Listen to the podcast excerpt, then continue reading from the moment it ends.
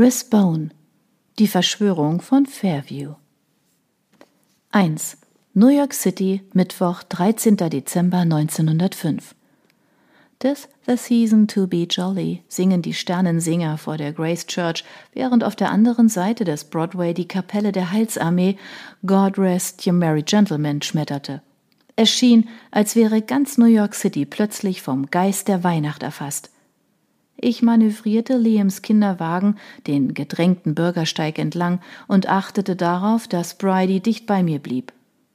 In einer solchen Menge konnte man nicht vorsichtig genug sein.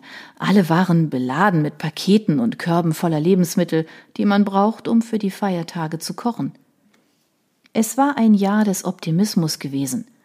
Präsident Roosevelt war für seine erste volle Amtszeit gewählt worden, und die Gebrüder Wright hatten der Welt gezeigt, dass ein Flugzeug wirklich für mehr als ein paar Sekunden am Himmel bleiben konnte.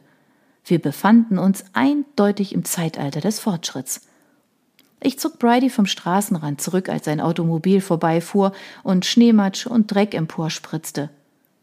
So viel zum Zeitalter des Fortschritts, dachte ich, als etwas davon auf meinem Rock landete. Es hatte in der Nacht zuvor geschneit, der erste Schnee des Jahres, was für eine Atmosphäre der Aufregung gesorgt hatte, bis die Sonne aufgegangen war und angefangen hatte, ihn zum Schmelzen zu bringen was die Gehwege glitschig und dreckig machte und es erschwerte, darauf zu navigieren. Als wir die Ecke der 10th Street erreichten, waren die jungen Bettelkehrer an der Kreuzung geschäftig bei der Arbeit und befreiten einen Weg vom Schneematsch, so dass wir Damen die Säume unserer Röcke nicht beschmutzten. Frohe Weihnachten, Gott segne Sie, Lady, riefen sie und hielten uns raue kleine Hände hin, die von Frostbeulen bedeckt waren.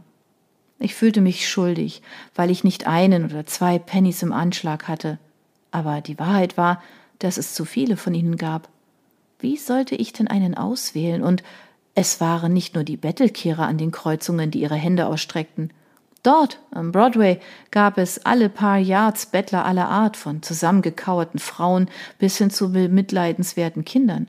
Dann waren da jene, die wie die Bettelkehrer eine Stufe über den Bettlern standen, Zeitungsjungen und Blumenverkäuferin mit ihren winzigen Mistel- oder Stechpalmenzweigen. Es gab einfach zu viele von ihnen. Es war nicht für ganz New York ein Jahr des Fortschritts gewesen, das war deutlich genug. Es kamen immer noch tausende Einwanderer, drängten sich an die bereits gerammelt volle Lower East Side und versuchten ihre Familien auf egal welche Weise zu ernähren viele davon, indem sie ein paar Eier, gerösteten Mais oder Schnürsenkel von einem Handkarren aus verkauften. Ich kam an einem Stand mit dem verführerischen Aroma gebackener Kartoffeln vorbei. Etliche Jungen standen darum herum und streckten ihre Hände der glühenden Kohle entgegen, bis der Besitzer sie vertrieb. Als wir uns vom Chor der Sternsinger entfernten, die gegen die Kälte in Schals und Mäntel gehüllt waren, fiel mir eine andere Stimme auf leise, hoch und wunderschön. Away in a manger, no crib for a bed, sang sie. The little Lord Jesus laid down his sweet head. Bridie hörte es ebenfalls und zupfte an meinem Ärmel. Schauen Sie, dort drüben, sagte sie. Ich sah hin. Ein kleines Mädchen saß zusammengekauert an der Tür von Daniels Haberdashery Store und trug nur einen dünnen Mantel gegen die Kälte. Sie hielt einen Zinnbecher in der Hand, während sie sang, aber die Leute gingen an ihr vorbei, ohne sie zu bemerken. Glauben Sie, sie ist ein Engel, der für Weihnachten auf die Erde gekommen ist? flüsterte Bridie mir zu. Sie sah in der Tat wie einer aus. Sie hatte beinahe weißblondes Haar und große blaue Augen in einem kleinen herzförmigen Gesicht. Und ihre Stimme war so rein und lieblich, dass mir Tränen in die Augen stiegen. Wir müssen ihr etwas geben, sagte Bridie entschlossen, aber ich steckte bereits eine Hand in meine Handtasche. Geh und gib ihr das, sagte ich und reichte ihr einen Quarter. Sie betrachtete ihn kritisch, als glaubte sie, es müsse mehr sein. Dann nahm sie ihn und schoss durch die Menge, um ihn dem Mädchen in den Zinnbecher zu werfen. Das Kind sah auf und lächelte Bridie engelsgleich an. Ihr Blick fiel auf mich, und ich empfand ein seltsames Gefühl von Verbundenheit. Bridie bahnte sich einen Weg zurück durch die Menge, um sich am Kinderwagen festzuhalten. Sie sieht aus, als würde sie sehr frieren, sagte sie. Könnten wir ihr nicht ein paar meiner Sachen geben? Ich weiß, sie wären ihr zu groß, aber wenigstens wäre ihr dann warm. Vielleicht könnte ihre Mami sie auf ihre Größe anpassen. Ich blickte zurück. Sie hat vermutlich keine Mami, sagte ich. Keine Mutter würde ihr kleines Kind bei diesem Wetter draußen betteln lassen. Sie ist ziemlich sicher eine Weise. Wie traurig, sagte Bridie, niemanden auf der Welt zu haben, der sich um einen kümmert. Das ist nicht fair. Oh, ich fürchte, das Leben ist nicht fair, sagte ich. Ich blickte zu dem Mädchen zurück und sah, dass jetzt einer der Bettelkehrerjunge neben ihr stand. Aller Wahrscheinlichkeit nach würde er ihr das Geld abnehmen, das wir ihr gerade gegeben hatten. Auf den unteren Stufen der New Yorker Gesellschaft war es wirklich ein Kampf jeder gegen jeden. Dann wandte sich mein Blick Bridie zu, die mittlerweile zu einer kräftigen Elfjährigen erblüht war und eines Tages eine Schönheit zu werden versprach.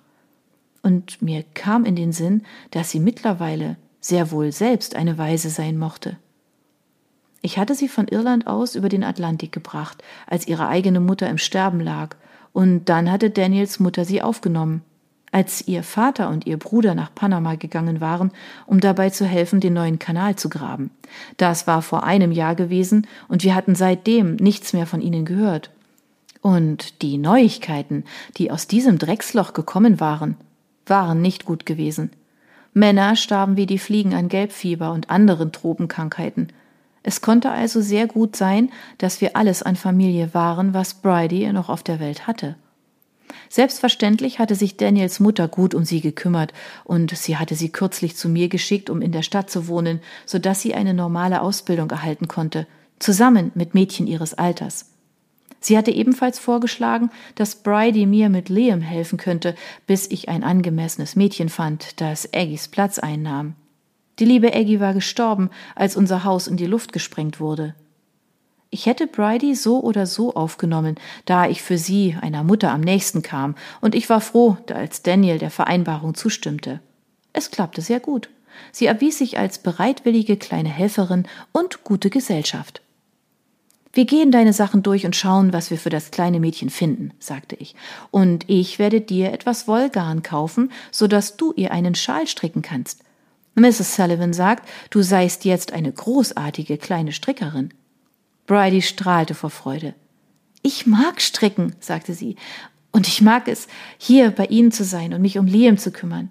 Ich hoffe, Sie finden nicht allzu bald eine neue Hilfskraft für Ihren Haushalt. Oh, ich will nicht, dass du denkst, du seist nur als meine Hilfskraft hier, Bridie, sagte ich. Es ist wichtig, dass du eine anständige Ausbildung erhältst, und meine Schwiegermutter will eine junge Lady aus dir machen. Sie kam näher an meine Seite. Aber ich mag es am liebsten bei Ihnen, sagte ich. Sie sind die einzige Mutter, die ich auf der Welt habe. Ich spürte einen Kloß im Hals. Ich hätte nichts lieber gewollt, als sie bei mir zu behalten, aber ich wusste, dass Mrs. Sullivan sie irgendwann ausbilden und dann in die Gesellschaft einführen wollte, besser als ich es könnte. Daniel hatte mich außerdem gedrängt, ein ordentlich ausgebildetes Dienstmädchen zu finden, das mir im Haus und mit Liam half. Ich verstand sein Argument. In seiner Position im NYPD spielte Status eine Rolle. Wir hätten häufiger Gäste empfangen sollen, und ein Ehemann, der seine Ehefrau nicht mit dem Luxus eines Dienstmädchens ausstatten konnte, war nicht gern gesehen. Desto weniger war ich nicht in Eile. Ich war in einem Cottage an der Westküste Irlands groß geworden, an harte Arbeit gewöhnt und fand es nicht anstrengend, unser kleines Haus sauber zu halten – und trotz all des Drängens von Daniel konnte ich mir nie vorstellen, Teepartys zu geben.